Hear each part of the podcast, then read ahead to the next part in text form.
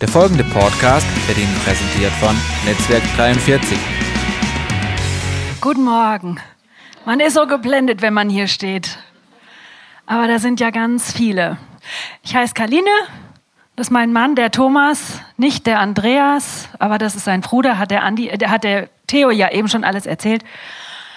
Ähm, wir, ich, ich weiß jetzt gar nicht, der Theo hat schon alles erzählt, was ich eigentlich gerade sagen wollte. Wir kommen aus Wiesbaden. Was? Ja, genau, auf die Knie und zwar sofort. Absolution erteilt. ähm, wir kommen aus Wiesbaden. Ähm, wir sind nächstes Jahr 25 Jahre verheiratet, wir zwei beiden. Darauf bin ich irgendwie ganz schön stolz. Habe ich mir früher immer gewünscht und konnte es mir irgendwie doch nicht richtig vorstellen, dass das hinhauen kann. Aber mit Gottes Gnade geht alles. Und ähm, wir haben drei Kinder. Der Tino ist 21 im Moment. Der ist in Amerika, in der, wie heißt die Church? Ich habe es schon wieder vergessen. In Reading. In Reading. Die Gemeinde von Bill Johnson. Bill Johnson, der ist es, der fällt mir immer nicht ein. Macht da gerade gigantische ähm, Glaubenssprünge. Ich bin immer ganz, ganz heiß auf seine E-Mails und wenn wir mal mit ihm skypen. Ähm, dann haben wir noch Zwillingsmädchen, die sind 18, die Marina und die Katharina, und die sind gerade in den letzten Zügen ihres Abiturs oder kurz davor, jetzt geht es ja erst los. Was danach kommt, wissen wir noch nicht, das sehen wir dann mal. Und ja, wir sind ganz, ganz privilegiert, empfinden wir immer wieder, dass wir unserem Gott dienen dürfen und ähm, lieben es von ganzem Herzen.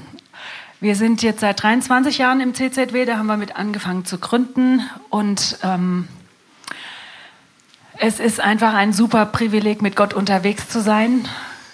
Ich hoffe, das wisst ihr hier auch zu schätzen. Wir haben nämlich den, aller, den allerbesten Gott. Und es ist einfach nur eine Freude und macht super doll Spaß, wenn man, wer es jetzt noch nicht weiß, den Deckel aufmacht. Also wenn ihr das noch nicht kennt von gestern Abend, könnt ihr euch ja die CD holen, Deckel aufmachen, offen sein für Gottes Ideen. Dann wird dein Leben so bunt. Ich sage manchmal zu Leuten, deren Leben so, wie heißt es in Hessisch, auf Hessisch heißt, ei also, wie geht's dir denn? Ah ja, also weiter heißt das bei uns also weiter. Da denke ich mir, oh, wie langweilig. Dann denke ich immer, und das sage ich dann auch manchmal, also wenn dein Leben langweilig ist, dann musst du dich einfach bekehren. Dann mach was mit Gott und dann wird dein Leben echt spannend und bunt. Manchmal ganz anders, als du denkst, aber tausend besser. Also ich ähm, freue mich einfach, dass wir hier sein dürfen, mit euch ein paar Sachen teilen dürfen. Und ähm, ja, wir sind gespannt auf eure Hammergeschichten. Genau. So, und jetzt gebe ich an den Tom ab. Wo soll ich das Mikro hinlegen? Ja, es ist ein Privileg für uns, hier zu sein. Theo hat schon erzählt, dass wir uns ähm, in Kolumbien kennengelernt haben. Ich kann mich noch erinnern, vor zwölf Jahren, zwölf oder dreizehn Jahren war das. Ähm, wir hatten auch von der G12-Bewegung gehört. Und ich bin mit zwei, drei Leuten aus der Gemeinde nach Kolumbien geflogen, weil diese Gemeinde so ein Vorbild ja, ist, wo man so viel lernen kann. Wir wollten uns das anschauen. Und ähm, die Gemeinde ist ein bisschen größer als unsere Gemeinde, auch ein bisschen größer als eure Gemeinde. Da waren so um die 20.000 Leute im Gottesdienst. Und aber so die internationalen Leute, man hat sich irgendwie so kennengelernt und dann ist immer so ein komischer rothaariger Deutscher darum gewuselt. ähm, man hat äh, den ständig überall gesehen, mit Leuten ähm, war er im Gespräch und irgendwann kam er zu mir und ähm, sagte, ich bin der Theo. Und ähm, seitdem eigentlich ist so eine Freundschaft entstanden, was uns sehr miteinander verbunden hat. Über die Distanz können wir es leider nicht so pflegen, wie man das gerne manchmal möchte, aber es ist trotzdem einfach etwas, etwas Herzliches. Gestern hat die Arlene zur Karline gesagt, ich adoptiere dich als meine Schwester. Also schon mal ein guter Anfang. Also wir sind sehr, sehr froh über die Verbindung und wir empfinden es auch als ein Privileg, hier bei euch einfach dienen zu dürfen. Ihr seid eine tolle Gemeinde. Ihr seid ein, ja, etwas, wo Gott etwas Wunderbares tut. Man kommt hier rein, man fühlt sich zu Hause, man spürt einfach, das ist der gleiche Heilige Geist, den wir auch haben. Das ist schon mal gut. Und ähm, ja, wir sind miteinander verbunden. Das ist wunder, wunderbar. Und ich beglückwünsche euch dazu, dass ihr so eine tolle, gigantische Gemeinde habt. Das ist richtig schön, richtig gut. Bitte schön. Wenn man so predigt, dann geht einem ja alles Mögliche durch den Kopf. Und ich muss dann an die Geschichte denken von einem ähm, Pastor, der gepredigt hat über die Nächstenliebe Und er war selber so überführt von seiner Predigt. Er hat die Gemeinde inspiriert, die Nächsten zu lieben, ihnen einfach etwas Gutes zu tun, ohne etwas zurückzuerwarten. Und in seiner Überführung hat er sich nach dem Gottesdienst überlegt, was mache ich denn? Was kann ich diese Woche als Nächstenliebe machen? Und dann ist ihm was eingefallen. Sein Nachbar war ein Rabbi und dessen Auto war immer nicht so sauber. Dann hat er gedacht, ich wasche ihm einfach das Auto. Am nächsten Tag ging er hin, ohne irgendwas zu sagen, hat ihm das Auto gewaschen und es hat da gestanden und geglänzt und war richtig gut.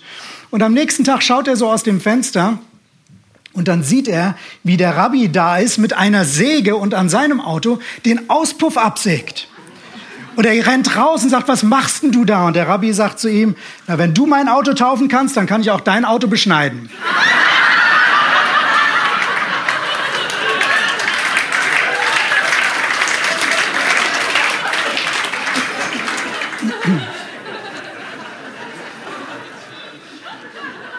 Manchmal ist die Wirkung einer Predigt nicht ganz das, was man sich erhofft und erwünscht hat. Mein Gebet ist, dass ihr eure Herzen aufmacht und dass Gott sein Wort hineinlegt, dass Gott heute redet. Ähm, ich glaube, dass ich was empfangen habe von ihm, was für euch wichtig ist. Und ähm, lasst es so in euch hineinkommen, lasst es so in euch wirken, dass ihr es aufnehmt, dass es etwas in euch verändert. Das Thema heißt Destiny, Leben im Zentrum deiner Bestimmung. Destiny ist das englische Wort für Bestimmung, Leben im Zentrum deiner Bestimmung. Ich weiß nicht, was für ein Empfinden du hast, wenn du über dich selber nachdenkst, über deine Bestimmung nachdenkst. Gott hat eine ganz, ganz klare Vorstellung. Von dir als Einzelnem, aber auch von euch als Gemeinde gemeinsam. Ich möchte mit euch einfach eine kurze Passage lesen aus Jeremia 1, wo Gott zum Jeremia über seine Bestimmung redet und dann so ein kleiner Dialog kommt und einfach zwei, drei Punkte daraus aufgreifen. Da heißt es Jeremia 1, Vers 4, und das Wort des Herrn erging an mich folgendermaßen, also Jeremia erzählt das, und Gott sagt, ehe ich dich im Mutterleib bildete, habe ich dich ersehen und bevor du aus dem Mutterschoß hervorkamst, habe ich dich geheiligt, zum Propheten für die Völker habe ich dich bestimmt. Da sprach ich, ach Herr, Herr, siehe, ich kann nicht reden, denn ich bin noch zu jung. Aber der Herr sprach zu mir, sage nicht, ich bin zu jung, sondern du sollst zu allen hingehen, zu denen ich dich sende. Und du sollst alles reden, was ich dir gebiete. Fürchte dich nicht vor ihnen, denn ich bin mit dir, um dich zu erretten, spricht der Herr. Und der Herr streckte seine Hand aus und rührte meinen Mund an, und der Herr sprach zu mir, siehe, ich lege meine Worte in deinen Mund. Siehe, ich setze dich am heutigen Tag über die Völker und über die Königreiche ein, um auszurotten und niederzureißen und um zu zerstören und abzubrechen und um zu bauen und zu pflanzen. Vater, ich bete, dass du dein Wort für uns alle lebendig machst jetzt. Amen. Amen. Dieses Wort Gottes erzählt uns von einem jungen Mann, der eine Begegnung mit Gott hat und Gott redet zu ihm über seine Bestimmung. Und ich glaube, dass Gott heute auch zu euch etwas sagt über Bestimmung, über Bestimmung, die ihr als Einzelne habt, Bestimmung, die ihr als Gemeinde habt. Als Gemeinde habt ihr ja das Motto, Menschen mit Jesus bekannt machen. Ähm, so, da ist etwas drin von der Bestimmung. Aber ich möchte einfach ein bisschen tiefer gehen. Ich möchte euch mal mit hineinnehmen, dass wir anfangen, uns den Verstand Gottes einfach mal vorzustellen. Der Verstand Gottes, wenn du klug bist und weise bist, dann weißt du, wir können uns den nicht vorstellen. Ähm, also wozu ich euch gerade auffordere, funktioniert sowieso nicht. Ähm, wir verstehen Gott nicht. Aber man kann sich Dinge mal einfach so ein bisschen vor Augen malen. Ihr habt es warm hier. Ich muss mal Wenn wir uns den Verstand Gottes einfach mal vorstellen als ein Ozean voller Wissen, ein Ozean voller Informationen, jede Information, die es in dieser Welt, in diesem Universum, in deinem Leben, in meinem Leben, jeden Gedanken, alles ist gleichzeitig da, es ist präsent, es ist vorhanden. Ich weiß nicht, wie es dir geht. Du hast wahrscheinlich nicht so einen Verstand wie Gott. Wahrscheinlich geht es dir da wie mir.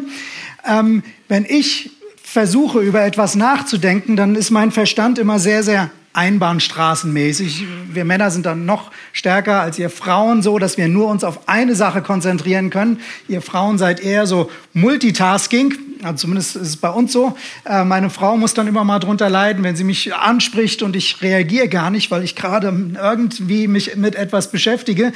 Wir können uns nur ganz begrenzt in unseren Gedanken mit etwas beschäftigen. Dabei haben wir schon ein richtiges Wunderwerk hier oben drin. Unser Gehirn, das kann so viele Daten verarbeiten, kann so viel speichern, das ist äh, besser als ein Computer von der Art, wie es funktioniert, wie Daten verarbeitet werden, Informationen. Aber im Vergleich zu Gottes Verstand, im Vergleich zu Gottes Gehirn, wenn man das mal so sagen kann, ist unser Verstand gar nichts. Da ist 0, nichts drin im Vergleich. Stell dir einen Ozean vor und dein Wissen, deine Gedanken, dein Hirn ist nur ein Bruchteil eines Tropfens. Und bei Gott ist trotzdem alles präsent. Wir hatten mal einen Prediger in unserer Gemeinde, der hat davon gesprochen, dass er äh, entrückt war in den Himmel. Er hatte also wirklich so eine Vision, ist wirklich im, im Geist im Himmel gewesen. Er hat geschrieben, dass es dort Farben gibt, die kann man gar nicht beschreiben. So herrlich, diese Herrlichkeit Gottes. Und eine Sache, die mich fasziniert hat, er hat gesagt, da waren alle Informationen präsent. Jesus sagt uns ja, dass die Haare auf unserem Haupt gezählt sind. Für ihn war es so, er war da und wusste einfach, wie viel Haare er auf dem Kopf hat. Er musste nicht anfangen zu zählen, er musste nicht Gott fragen. Das Wissen, es war einfach plötzlich da. Und so können wir uns das Wissen Gottes, den Verstand Gottes vorstellen als einen Ozean, wo alles, alle Informationen drin sind. Jedes Wort in einem Buch, was vor hunderten von Jahren geschrieben worden ist, Worte, die in Büchern stehen, die der Theo in 20 Jahren noch schreiben wird oder was weiß ich was, alles, jede Information ist schon da. Das bestgehütete Geheimnis. Du magst Geheimnisse haben, die, wo es dir gelingt, das vor der NSA zu bewahren. Gott kennt es. Gott weiß es. Jede Information ist da. Er missbraucht das nicht, aber er weiß es. Es ist seine Allwissenheit. Und eine Argentinierin hatte mal eine Vision davon, dieser Verstand Gottes, diese Herrlichkeit, dieses Wissen, diese Information wie ein Ozean. Und dann hat sie gesehen in ihrer Vision, wie so aus diesem Meer der Herrlichkeit Gottes einzelne Funken hochgesprüht sind. Am Anfang ein paar wenige und dann wurden es immer und immer mehr und es war ein richtiges Feuerwerk, was da hochging. Und jeder Funke war besonders, jeder Funke war einzelartig. Und in dieser Vision stand ein Engel bei ihr und hat ihr dann erklärt, dass jeder dieser Funke ein Mensch ist, der aus dem Bewusstsein Gottes, aus dem Gedanken Gottes hervorschießt, aus der Dimension Gottes hervorkommt, seinen Streifen am Horizont zieht und eine wunderbare Bestimmung hat. Und mich hat dieses Bild sehr, sehr inspiriert, weil es etwas davon sagt, aus welcher Dimension wir kommen, aus welcher Dimension du kommst. Vielleicht bist du dir dessen nicht bewusst. So oft ist es so, dass Menschen fragen, wozu bin ich eigentlich da? Was mache ich eigentlich hier im Leben? Vielleicht bist du in Anführungszeichen, was man weltlich sagen würde, ein Produkt des Zufalls. Vielleicht haben deine Eltern dich nicht gewollt. Vielleicht warst du von deinen Eltern nicht geplant. Ein Unfall in Anführungszeichen, wie es dir vielleicht deine Eltern gesagt haben. Andere waren erwünscht. Egal ob so oder so. Der Punkt ist, wir sind nicht zufällig hier. Du bist nicht zufällig hier, sondern genau wie Jeremia bist du ein Gedanke Gottes, noch bevor du in den Leib deiner Mutter hineingepflanzt wurdest. Noch bevor dieser Moment kam, warst du schon ein Gedanke bei Gott, warst du in diesem kosmischen Bewusstsein Gottes schon vorhanden und er hat den Tag ersehnt, wo du als Funke auf diese Welt kommst. Und während du hier lebst, geht der Funke über diesen Planeten hinweg und es hinterlässt Spuren. Menschen sehen es, Gott sieht es, die Engel sehen es, es wird wahrgenommen. Und du bist jemand, dem Gott von Anfang an eine Bestimmung gegeben hat. Vielleicht bist du dir dessen nicht bewusst. Vielleicht geht es dir so, wie es mir früher ging, dass ich mir viele Gedanken gemacht habe, warum bin ich hier? Was ist der Sinn des Lebens? Gott hat dir einen Sinn gegeben. Gott hat dir eine Bestimmung gegeben. Dass du hier bist, ist kein Zufall. Und wenn es um Bestimmung geht, um das geht, wofür wir hier sind, das, was das Leben lebenswert, das, was das Leben sinnvoll macht, dann bekommen wir die Informationen, genau wie Jeremia, nur bei dem, der uns das Leben gegeben hat. Menschen suchen Sinn und Bestimmung in Geld, in Beziehungen, in Erfüllung. Ich tue mir das, was mir gut tut oder ähm, in Familie. Man sucht nach irgendwie den erfüllenden Dingen des Lebens. Aber die Dinge, die wirklich erfüllen, die Dinge, die wirklich Sinn machen, die Dinge, die das Leben lebenswert machen, die Dinge, die Teil unserer Bestimmung, unserer göttlichen Genetik sind, die bekommen wir nur bei ihm. Die bekommen wir nur bei unserem Schöpfer. Die bekommst du nur bei deinem Schöpfer, nur in der Beziehung zu ihm. Jeremia hat nur etwas über seine Bestimmung erfahren, weil er Gott gehört hat, weil er es zugelassen hat, dass Gott zu ihm redet, weil er diese Beziehung zu Gott hatte. Und ich glaube, das ist der Schlüssel. Wenn du etwas über deine Bestimmung wissen willst, du brauchst die Beziehung zu deinem Schöpfer, weil da ist deine Bestimmung. In dem Augenblick, als ich mich bekehrt habe, haben bei mir die Fragen nach dem Sinn des Lebens aufgehört, weil ich war im Zentrum meiner Bestimmung. Ich war in der Beziehung zu Gott und von dem her konnte ich leben und konnte meine Schritte gehen. Und wenn du in dieser Beziehung bist, dann wird Gott dich Schritt für Schritt hineinführen. Er wird Offenbarungen bringen über die Bestimmung für dein Leben. Mir geht es heute Morgen aber nicht nur um die Bestimmung des Einzelnen. Du als Einzelperson, wie du hier bist, hast eine Bestimmung für dein Leben, aber auch gemeinsam habt ihr eine Bestimmung. Das, was Gott schafft, das, was Gott ins Leben ruft, dem gibt er eine Bestimmung, ein Ziel. Und ob du es weißt oder nicht, ob du es wahrhaben willst oder nicht, als Teil dieser Gemeinde, als Teil von Netzwerk 43 hier im Schwarzwald, bist du Teil auch einer kollektiven Bestimmung. Du gehörst zu etwas, was Gott schaffen will. Und auch als Gemeinde werdet ihr nur da hineinkommen in das Großartige, was Gott machen will, wenn ihr diese Beziehung zu Gott haltet und Gott im Mittelpunkt der Gemeinde steht. Und da seid ihr auf einem guten Weg. Man spürt es im Lobpreis, man spürt es in euren Herzen, in eurer Anbetung. Ihr wollt Gott.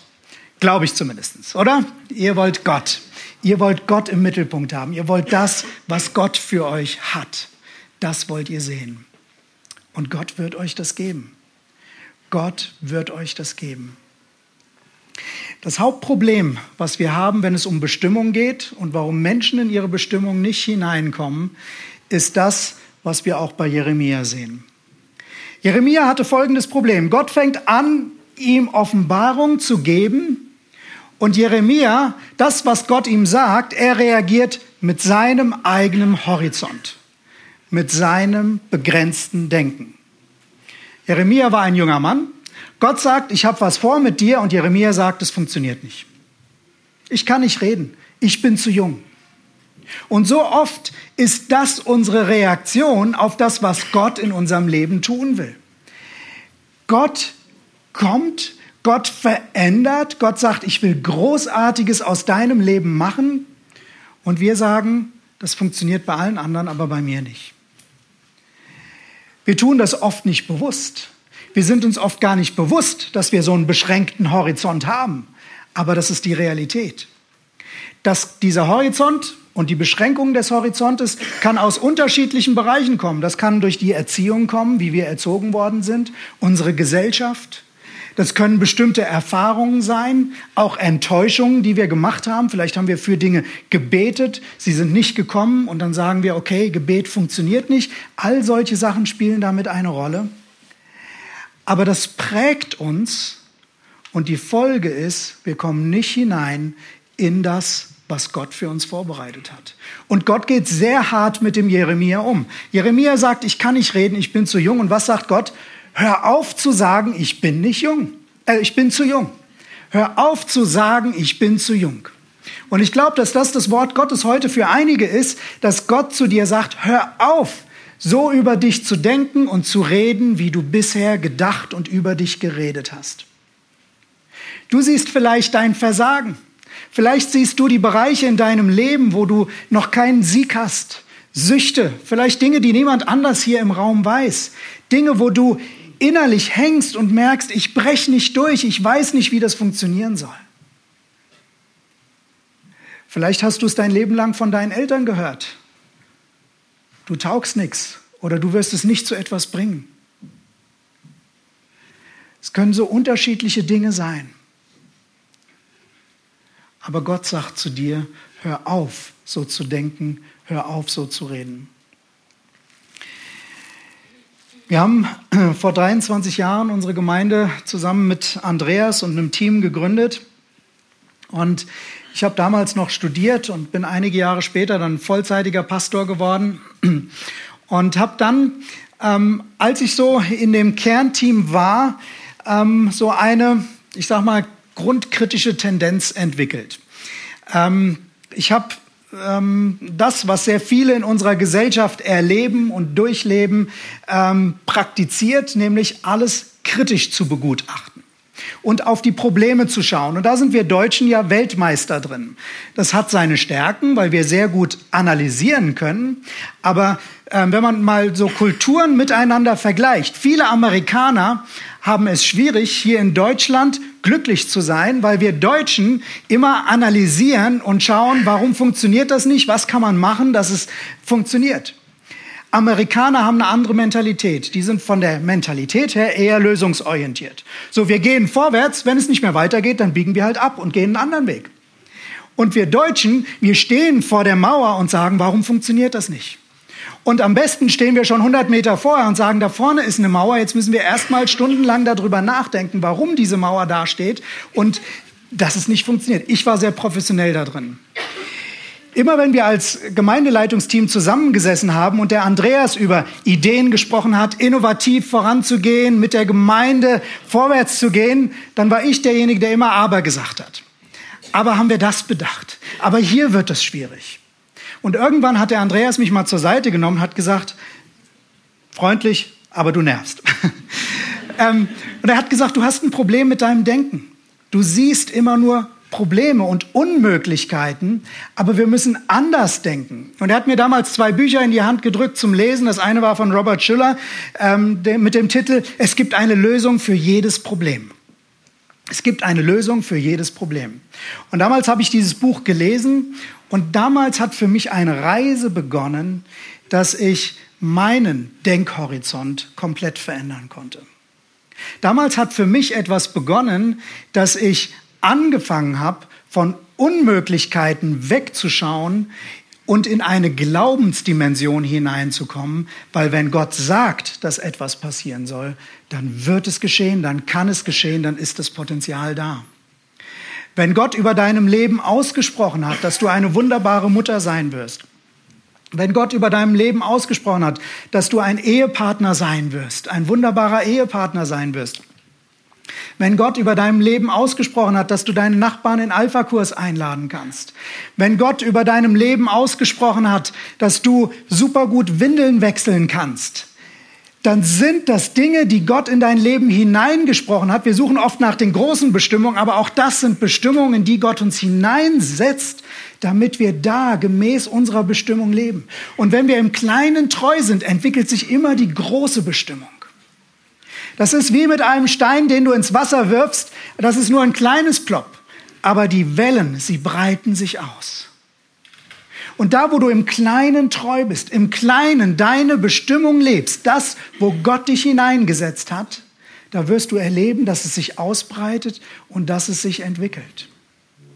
Aber es braucht ein erweitertes Denken möchte euch sehr die Predigt von gestern Abend empfehlen, wo die Kaline gepredigt hat, meine Frau, und sehr viel aus ihrem eigenen Leben davon erzählt hat. Sie hat es vorhin schon kurz vorgemacht, dieses Deckel auf Ding. Was wir tatsächlich brauchen als Christen in unserem Leben ist, dass wir den Deckel aufmachen, damit Gottes Denken reinkommt, damit Gottes Wahrheit hineinkommt, weil nur wenn wir Gottes Gedanken denken, wenn wir Gottes Glaubensaugen übernehmen, fangen wir an, Dinge mit Möglichkeiten zu sehen und wir fangen an zu verstehen, dass so viel mehr möglich ist, als wir es bisher gedacht haben. Wir denken oft zu klein. Und deswegen, was auch immer ihr von uns gehört habt oder äh, vergesst alles, aber was ihr mitnehmen solltet aus der Predigt gestern, hört es euch nochmal, ich glaube, ihr könnt euch das umsonst runterladen, was ihr für euch mitnehmen solltet, wann immer ihr an Grenzen seid, ist diese Bewegung. Deckel auf. Deckel auf, Gott, was sind deine Gedanken? Gott, was ist deine Sicht? Fangt an, in eurem Leben den Deckel aufzumachen. Mach doch mal gerade den Deckel bei deinem Nachbarn auf. Wir müssen lernen, den Deckel für uns selber aufzumachen. Wir sagen immer gerne anderen, wie es funktioniert, aber wir brauchen es im eigenen Leben. Wir brauchen das, dass wir aufhören, in unserem Begrenzungsdenken zu denken und zu reden. Gott ist sehr klar zu Jeremia und sagt, hör auf, das zu sagen. Hör auf, das zu sprechen. Und für mich ist es ein sehr langer Prozess auch gewesen und ist es immer noch und wahrscheinlich wird es das auch bis an mein Lebensende sein, ähm, dass man immer wieder den Blick richtig ausrichten muss, dass man immer wieder den Deckel aufmachen muss. Weil im Alltagsleben sind wir immer wieder mit Problemen, mit Herausforderungen konzentriert. Man muss sich wieder mit den Dingen, da gibt es wieder Finanzprobleme oder da gibt es wieder Probleme in der Beziehung, da hat man wieder eine Auseinandersetzung, wieder ähm, am Arbeitsstress oder wieder Kollegen, die einen mobben oder dieses oder jenes und man verliert so schnell den Blick. Und so schnell sind wir wieder in unserem Begrenzungsdenken drin. Und deswegen ist es ein Wort Gottes an uns als Einzelne, an euch als Gemeinde auch gemeinsam, dass Gott zu euch sehr klar sagt, löst euch, löst euch von diesem Begrenzungsdenken. Hört auf, so klein zu denken, hört auf, klein zu reden. Ich habe Großartiges mit euch vor. Gott hat Großartiges mit euch vor. Und wenn wir in dieser Dimension wachsen, dann erleben wir Dinge, über die wir uns nur wundern können. Wenn wir anfangen, den Deckel aufzumachen und Gottes Denken zulassen, dann entstehen großartige und wunderbare Dinge. Vor etwa sieben Jahren ähm, bin ich 40 Jahre alt geworden und war in so einer Phase, wo ich gesagt habe, Gott, was hast du noch in meinem Leben vor? Was willst du noch tun? Und als ich so im Gebet war, kam einfach so das Reden Gottes als Gedanke zu mir, ein Kinderheim gründen. Thomas, du wirst ein Kinderheim gründen. Und ich war zu diesem Zeitpunkt glücklicherweise schon in dieser Glaubensdimension gewachsen, dass ich nicht mehr mein menschliches Begrenzungsdenken angewandt habe, sondern ich habe gesagt, Gott, wenn du das sagst, ich glaube dir.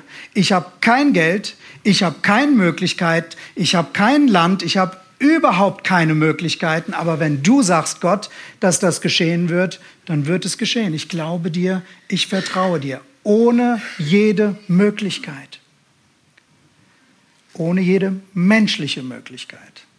Aber ich hatte den Deckel auf. Und wenn Gott sagt, du kannst es machen, dann weiß ich, er kann es machen. Und ähm, so habe ich angefangen, hier und da darüber zu reden. Ich glaube, dass der Herr was in mein Herz hineingelegt hat dass da noch Dinge entstehen werden, über die ich früher noch nie nachgedacht habe, ein Kinderheim. Und ungefähr ein Jahr später saß ein Ehepaar bei mir im Büro. Sie kommt aus Ecuador, er ist Deutscher. Und sie sitzen da und reden davon, dass Gott zu ihnen geredet hat, ein Kinderheim zu gründen. In Ecuador.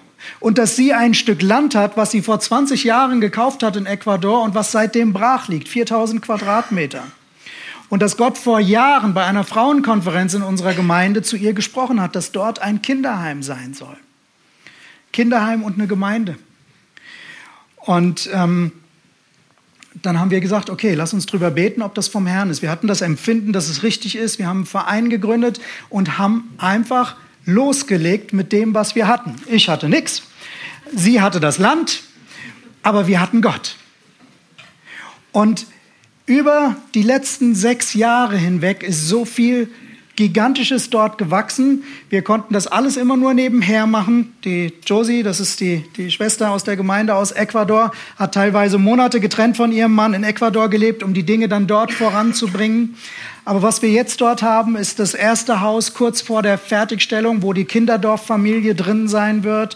Im kommenden Jahr werden wir die ersten Kinder dort aufnehmen. Eine Gemeinde trifft sich schon dort auf unserem Grundstück, wo der Pastor, der Leiter des Gesamtwerkes dort sein wird. Und es kam alles aus dem Nichts. Wir sind da hineingestartet. Sie hat das Grundstück gegeben. Wir haben gesagt, Gott, du musst es machen.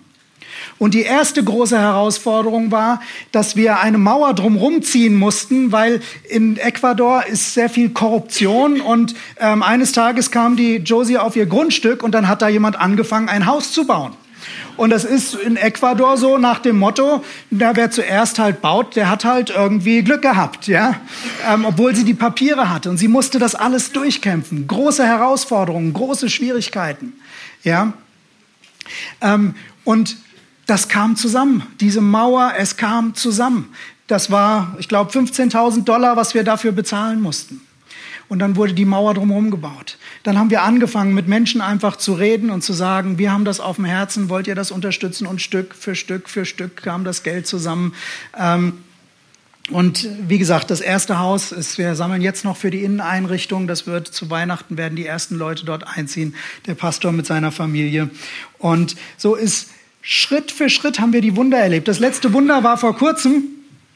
Dann war es so, dass wir, ähm, als die Josie wieder dort war, ähm, wurde Folgendes festgestellt. Die Mauer ist ein paar Meter zu weit auf unserem Grundstück geballt, also eigentlich gehört uns mehr Land. Und die Leute von der Stadt haben zur Josie gesagt, sie müssen die Mauer abreißen und versetzen. Und die Josie hat gesagt, woher nehmen wir das Geld? Wie sollen wir das machen? Und sie hat wieder eine schlaflose Nacht gehabt und hat gebetet, Gott, du musst das machen. Ein paar Tage später wurde sie auf das Grundstück gerufen, die Mauer war zusammengebrochen. Und sie haben sich das angeschaut und was sie festgestellt haben, der Nachbar hat an der Mauer gegraben, weil er da an die Mauer dran bauen wollte. Und daraufhin ist die Mauer zusammengestürzt. Und dann hat die Josie mit den Rechtsanwälten gesprochen und das ging vor Gericht und so weiter. Und das Ergebnis war, der Nachbar hat die Mauer zum Einsturz gebracht, also muss er sie wieder aufbauen und zwar jetzt an der Stelle, wo sie eigentlich hingehört.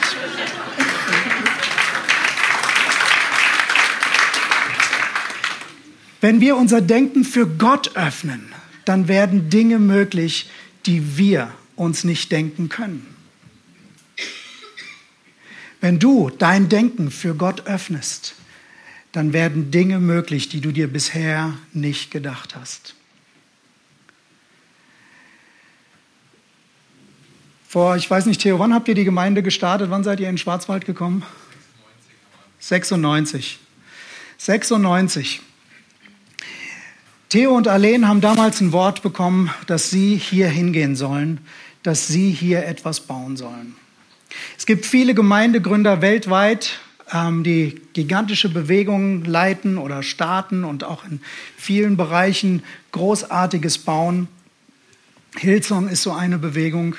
Aber Hillsong zum Beispiel hat sehr bewusst eine Strategie. Sie gehen in die Metropolen, sie gehen in die Städte und gründen dort Gemeinde, weil es dort leicht ist, Menschen anzuziehen, weil man dort einfach eine offenere Kultur hat. Und jetzt sitzt da ein Ehepaar namens Ehemann, ähm, Theo und Arlene, und Gott redet zu denen, ihr sollt nicht in die Stadt gehen, sondern ihr sollt in den Schwarzwald gehen. Also wenn ich in der Situation gewesen wäre, hätte ich gesagt, Herr, sende bitte jemand anderen. Aber das ist etwas, was ich am Theo schon immer bewundert habe. Er hat diese Deckelauf-Mentalität. Wenn Gott sagt, dann will ich gehören, gehorchen, dann will ich gehen, dann will ich das tun, dann will ich das glauben, dass er etwas machen kann. Und wann immer Theo etwas erzählt hat von dem, was bei euch hier passiert und wenn ich das, wenn ich euch hier so sehen kann, dann kann ich einfach nur Gott die Ehre geben dafür, dass er so etwas möglich macht. Wenn Theo mit den Gaben und allein als Familie, so wie sie leben, so wie sie sich für das Reich Gottes investieren, wenn sie in eine Stadt gegangen wären, dann könnte die Gemeinde drei, vier, fünfmal so groß sein bei den Begabungen, die da sind.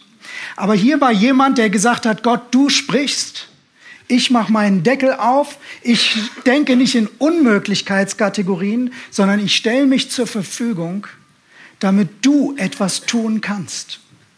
Und etwas Einzigartiges, das habe ich in Deutschland so noch nicht gesehen, was ihr hier habt, dass auf einer ländlichen Gegend, die noch dazu gegenüber freikirchlichem Leben sehr, sehr kritisch und zurückhaltend ist, dass so eine blühende Gemeindearbeit entsteht, Menschen zum Glauben kommen, es Menschen anzieht. Das ist einzigartig, das ist wunderbar, es ist genial. Und es ist, weil jemand nicht dem Begrenzungsdenken Raum gegeben hat, sondern weil jemand gesagt hat, Gott, du hast eine Bestimmung, also folge ich dir. Und auf dem Weg hinein in die Bestimmung und in die Bestimmung, die Gott auch noch vorhat, gibt es viele Hindernisse, gibt es viele Herausforderungen. Und oft denken wir, wir wollen das große Ergebnis sehen, aber wir vergessen, dass alles klein beginnt und dass die Dinge, die am Ende großartig sind, dass die am Anfang genauso in die Windeln geschissen haben wie jeder normale Mensch. Auch ein Petrus, bei dessen Predigt 3000 Menschen oder 5000 zum Glauben gekommen sind, als kleines Kind hat er in die Windeln gemacht, hat geschrien, hat Blähungen gehabt, hat was weiß ich was gehabt. Und wie gut, dass seine Mutter ihre Bestimmung ausgelebt hat, sich um dieses Kind zu kümmern. Vielleicht sind einige hier, die sagen, was hat mein Alltag mit einer großen Bestimmung zu tun? Du bist hineingestellt an Plätze, an Orte und mit Gott das zu tun, was er dir vor die Füße legt. Darin entwickelt sich deine Bestimmung und selbst wenn es problematisch ist, selbst wenn es nicht gut ist, selbst wenn es nicht Spaß macht, sind das Schritt für Schritt die Dinge, die dich dem entgegenbringen, wo du am Ende zurückschaust und sagst, ja, ich habe das beste Leben gelebt, was ich leben konnte. Ich habe Kinder erzogen, ich habe sie lebensfähig gemacht, habe sie da drin begleitet, ich habe nicht Begrenzungsdenken zugelassen, dass Kinder automatisch den Glauben verlassen, wenn sie älter werden. Ich habe für meine Kinder geglaubt, ich habe für sie gebetet, ich habe sie begleitet, ich war ihnen ein Gegenüber und ich habe gesehen, dass sie in das Reich Gottes hineingekommen sind. Vielleicht sind es andere Dinge bei dir, in die du hineingestellt bist. Vielleicht bist du in diese Gemeinde hineingestellt und dir geht es so, wie es mir manchmal in unserer Gemeinde geht, dass man plötzlich mit Leuten zu tun hat, die würde man sich nicht als Freund aussuchen.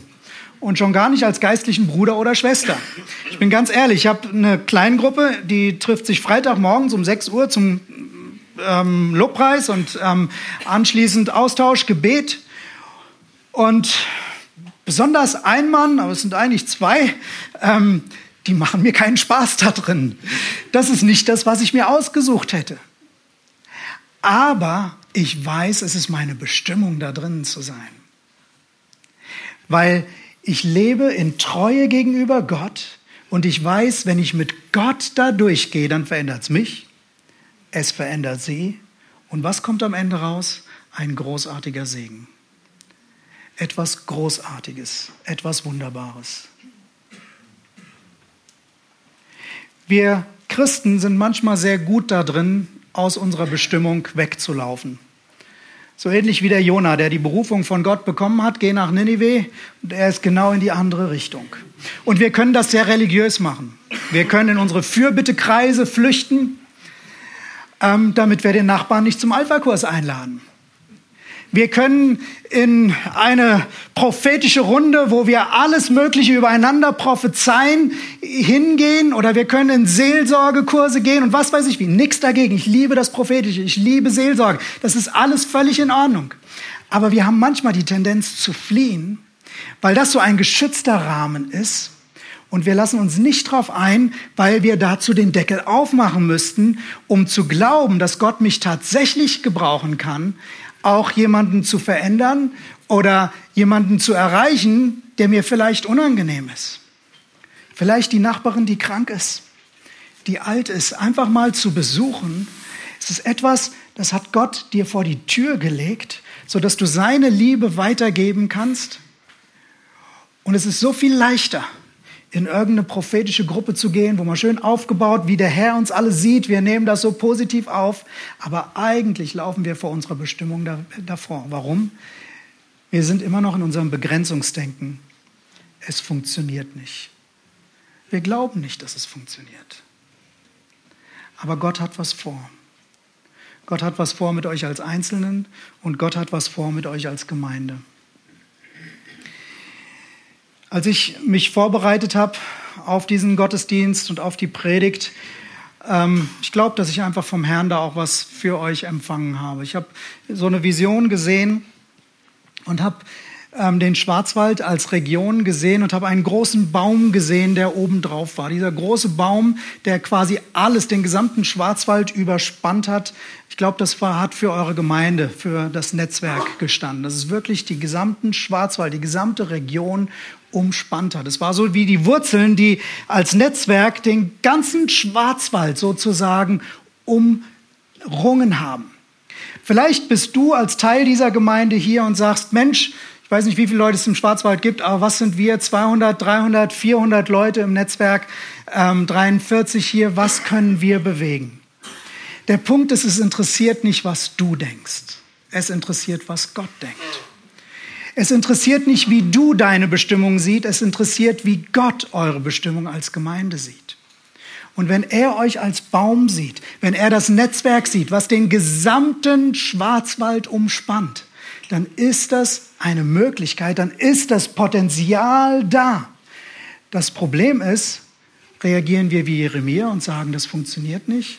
Oder machen wir den Deckel auf und sagen, Gott, wenn du das sagst, wir wollen uns zur Verfügung stellen. Wir wollen uns auf die Prozesse im Kleinen wie im Großen einlassen. Wir wollen Ja sagen dazu, dass du diese Gemeinde benutzt, um in jedes Dorf, in jeden Ort im Schwarzwald hinein deine Liebe hineinzubringen.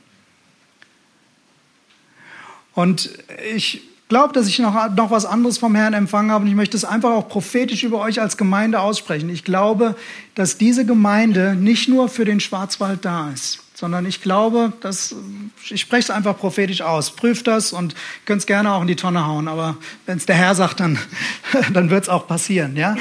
Dass Gott einzelne von euch und von denen, die noch kommen werden, nehmen wird und herausrufen wird. Er wird euch herausrufen in andere Städte, sogar in andere Länder um dort Reich Gottes zu bauen. Ich glaube nicht, dass ihr nur eine Gemeinde sein wird, die den Schwarzwald durchdringt, sondern ihr werdet eine sendende Gemeinde sein, wo Menschen rausgehen in die Welt und in der Welt wird gesagt, wow, was für ein Segen aus dem Schwarzwald kommt. Was für ein Segen aus dem Schwarzwald kommt. Warum? Weil ihr Menschen seid, die den Deckel aufgemacht haben. Weil ihr Menschen seid, die die Bestimmung Gottes angenommen habt und euch dem zur Verfügung gestellt habt. Und nicht gesagt habt, das geht nicht. Was soll schon aus dem Schwarzwald Gutes kommen? Alles Gute, weil Gott hier im Schwarzwald zu Hause ist. Weil Gott es mit euch macht. Und wenn er die Bestimmung über euch ausspricht, dann wird es Realität werden. Sage nicht, ich bin zu jung. Sag nicht, ich bin zu alt. Sag nicht, das funktioniert nur bei meinem Nebenmann. Sag nicht, das funktioniert nur beim Theo. Sag nicht, das funktioniert nur bei was weiß ich wem. Sondern mach deinen Deckel auf und sag Gott, wenn du sagst, ja, ich will. Wenn du sagst, ja, ich will deinen Wegen gehen. Und wenn es im Augenblick ist, die Windeln meiner Kinder zu wechseln. Vielleicht ist mein Kind das Kind, was irgendwann in die Welt rausgeht und etwas Großartiges für den Herrn reißt. Sei treu in dem, was du bist.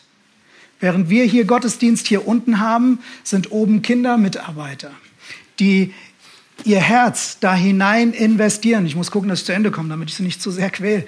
Die ihr Herz in die Kinder investieren, damit in der nächsten Generation etwas gebaut wird, nämlich die Bestimmung Gottes verwirklicht wird. Ihr Lieben, ihr seid Teil von etwas Großartigem. Und du fragst dich, woher weiß ich, dass ich auch dazu gehöre? Als der Theo mich gefragt hat, ob ich hierher komme zum Predigen, habe ich zu ihm gesagt, Theo, weißt du, ich, du kennst mich ja, ich bin jemand, der predigt nicht vor irgendwelchen Leuten. Ich predige nicht vor irgendwelchen Hempfli-Bempflis, vor irgendwelchen kleinkarierten Leuten. Und da hat der Theo zu mir gesagt, ist überhaupt kein Problem. Weil ich habe am Eingang zu unserer Gemeinde einen Hempfli-Bempfli-Verdampfer installiert. Hempfli-Bempflis und kleinkarierte Leute kommen gar nicht hier rein. Hier kommen nur die Besten der Besten rein. Natürlich haben wir das so nicht gesagt. Aber der Punkt ist, dass ihr hier seid. Es ist ein Beleg dafür, dass diese Bestimmung Gottes da ist. Gott sieht es in dir. Du magst dein Versagen sehen. Gott sieht seine Gnade. Du magst deine Probleme sehen, Gott sieht das Potenzial und die Möglichkeiten. Guck doch mal in die Bibel hinein. Die Menschen, mit denen Gott etwas bewegt hat, sie waren diejenigen, die Versager waren und die im Kleinen treu gewesen sind und einfach mit Gott unterwegs gewesen sind, bis Gott am Ende etwas Großartiges mit ihnen gemacht hat.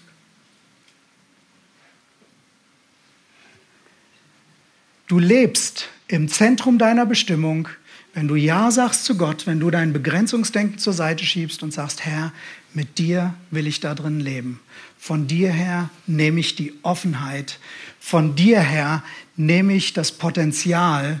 Mit dir zusammen schmeiße ich meine Unmöglichkeitsdenken raus, damit das, was für mich unmöglich scheint, möglich wird bei dir. Diese Haltung löst einen Evolutionssprung in unserer geistlichen Entwicklung aus. Wenn wir diese Haltung haben, das ist das, was Gott nehmen kann, um uns auf die nächste Ebene zu bringen. Für mich, für Kaline und mich war es in unserer Gemeinde oft so, dass es die kleinen Dinge waren und die Treue im Kleinen, die uns die Tür geöffnet haben für weitere Segnungen. Ich kann es manchmal nicht beschreiben. Manchmal habe ich gedacht, Herr, was habe ich denn getan, dass plötzlich so eine Salbung da ist, dass plötzlich so ein Segen da ist, dass plötzlich Dinge möglich sind. Und wenn ich so im Nachhinein drauf schaue, und das ist auch das, was mir der Herr mal so als Antwort gegeben hat, weißt du, du warst einfach treu. Einfach treu. Und das hat den Weg für Neues geöffnet. Ich glaube, dass Gott das für euch tun möchte als Gemeinde. Ich möchte das über euch als Gemeinde aussprechen. Und ich bitte euch, nehmt das, empfangt diesen Glauben dafür, dass Gott euch als Gemeinde hier in diesen Schwarzwald, in diese Region gesetzt hat, damit ihr etwas Großartiges für sein Reich bewegt, dass dieser Baum wirklich wächst und das Netzwerk den gesamten Schwarzwald umspannt. Aber begrenzt nicht euer Denken mit dem Schwarzwald, sondern glaubt daran, dass Gott weit hinaus in die Welt Segen senden wird von euch. Ich würde gern Theo und Arlene bitten, einfach mal nach hier vorne zu kommen.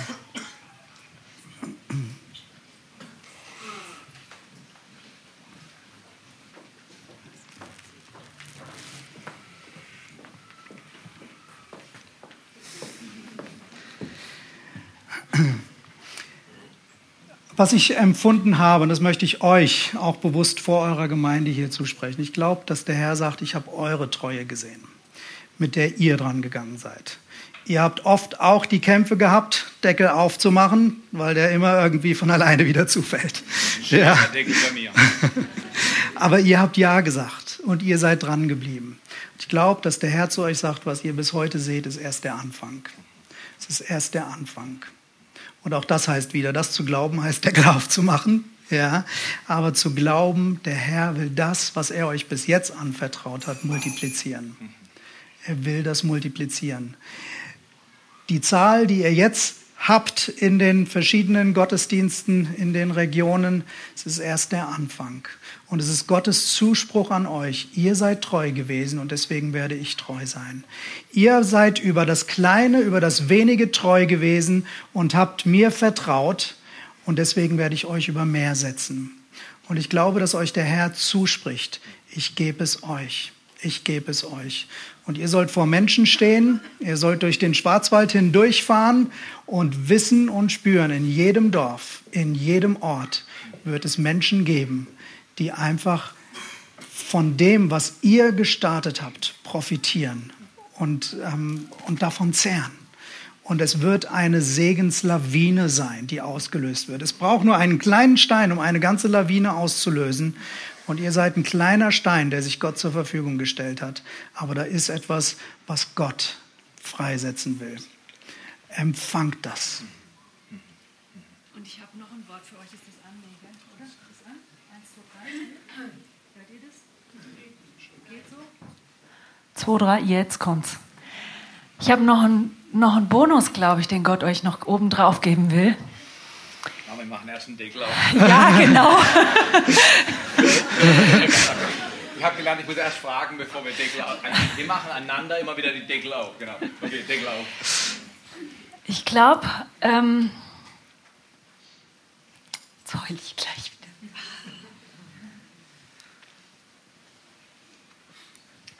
Ich glaube, dass Gott jede Träne gesehen hat, die ihr geweint habt.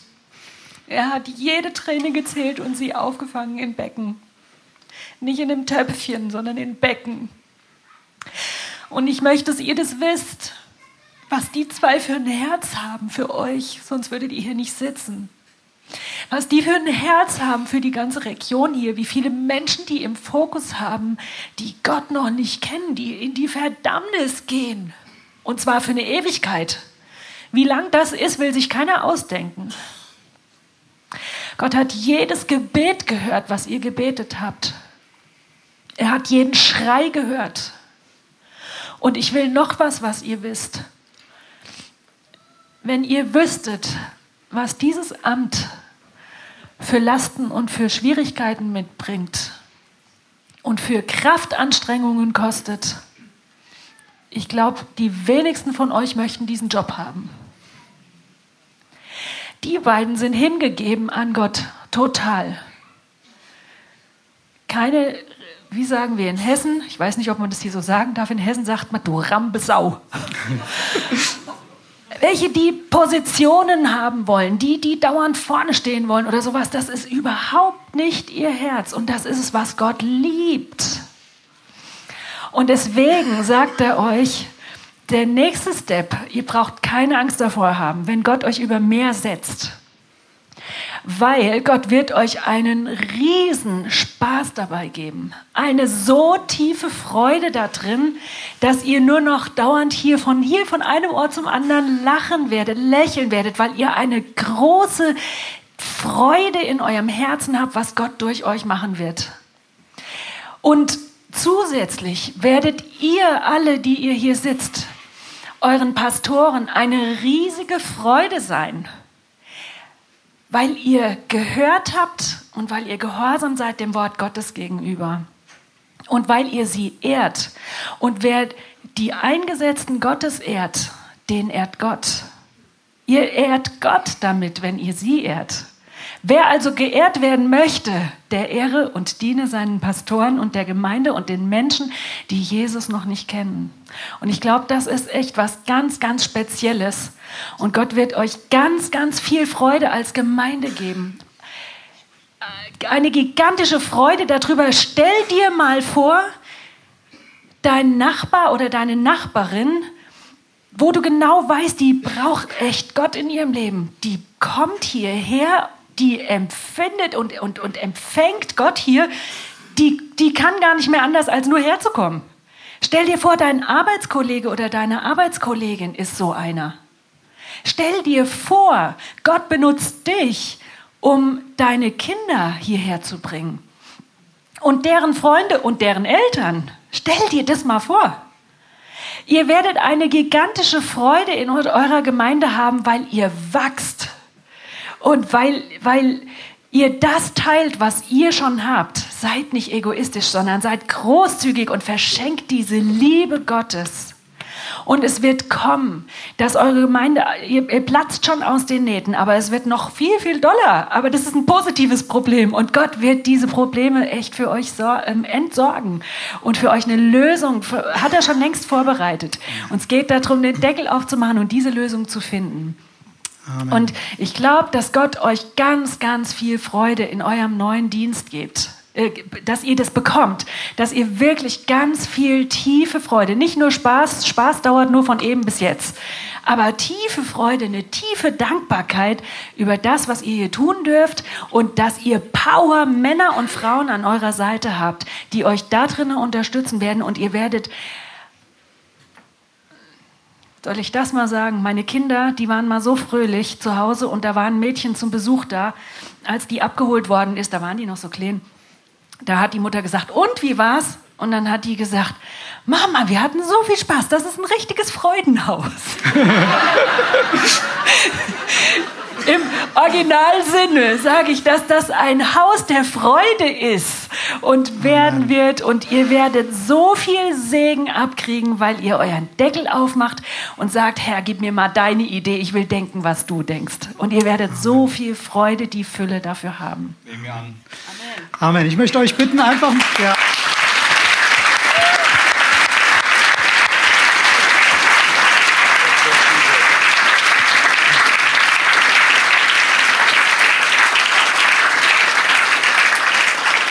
Möchte euch bitten, einfach mal segnend die Hände hier auszustrecken zu euren Leitern und dass ihr euch einfach mit eins macht. Und in diesem Wissen, zu Abraham hat Gott gesagt, wer dich segnet, der wird gesegnet. Ja, wenn ihr eure Leiter segnet, dann werdet auch ihr gesegnet werden. Und ich glaube, dass Gott wirklich diese Dinge gesprochen hat und sie freisetzt. Herr, und so stehen wir jetzt gemeinsam vor dir. Wir danken dir für all das, was du hast wachsen lassen, für all das, was hier schon da ist. Herr, wir danken dir für Arlene, für Theo, auch für die beiden Kinder, für den Benjamin und die Britney. Wir danken dir für den Segen, den diese Familie schon in den Schwarzwald hineingebracht hat. Herr, und wir beten, dass dein Wort, was du gesandt hast, dass es das ausführt Herr, dass dein Wort sich multipliziert, der Segen in ihrem Leben, dass der Segen in das ganze Land hier hineingeht, in jedes Dorf, in jeden Ort. Vater, und ich bete, dass niemand, niemand durch Begrenzungsdenken das aufhalten kann, was du tun willst. Herr, so wie du zu Jeremia gesagt hast, sage das nicht länger. Herr, so spreche es einfach für jeden Einzelnen dieser Gemeinde aus. Sagt nicht, das funktioniert nicht, das geht nicht, das ist nicht richtig. Herr, wir empfangen dein Möglichkeitsdenken. Wir empfangen deinen Glauben. Herr, du hast Theo und Arlene hierher gesendet mit den Worten, dass du etwas Neues hier im Schwarzwald tun willst. Und das empfangen wir. Das empfangen wir. Das setzen wir frei und wir sagen, niemand darf das aufhalten. Herr, und ich spreche das über dieser Gemeinde aus. Ich spreche den Segen Gottes über euch aus, dass ihr eine blühende, Gemeinde im besten Sinne des Wortes, dieses Freudenhaus seid, wo die Freude Gottes zu Hause ist und Menschen einfach kommen, weil sie das Lachen, die Freude, eure strahlenden Gesichter sehen. Wir segnen euch dazu. Und wenn der Herr sagt, dass es kommen wird, dann wird es kommen. Wir sprechen das aus im Namen des Vaters, des Sohnes und des Heiligen Geistes. Amen. Amen.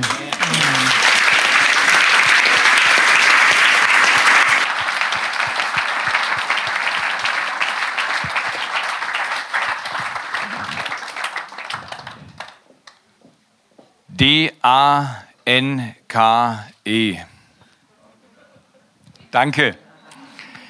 Das ist schon, das ist schon so, wenn, wenn, wenn, das, das, das, wenn so ein Typ, mit dem du in Kolumbien unterwegs gewesen bist und er hat mir nicht verraten, über was er predigt, ähm, dann habe ich gesagt, kein Problem, ich kenne dich, von daher ist für mich das okay, du darfst kommen. Und ich habe ihm vorhin nochmal gesagt, äh, äh, was immer auf deiner Kiste ist, lass es raus. Aber das war schon erstaunlich. Ich glaube, dieses Wort wird allen von uns hinterhergehen, weil als ich da hinten saß und die Deckel aufpredigt gehört habe, habe ich nicht gedacht, hey, schön, vor mir sitzen Leute, die müssen das unbedingt hören. Weißt du, was ich geschrieben habe? Theo, mach deinen Deckel auf. Mein Leben hat das Potenzial, begrenzt zu sein. Und Leute, ich möchte als Leiter vor euch stehen immer mit meinem Deckel auf. Und das ist kein ganz leichtes Geschäft. Aber ich habe großes Erbarmen für uns alle, wenn wir immer wieder unsere Herausforderung haben, Deckel aufzumachen. Oder wollen wir Thomas und der Karline ganz herzlich danken für diese Deckelaufpredigt oder und sagen, danke, dass ihr in den Schwarzwald gekommen seid und danke.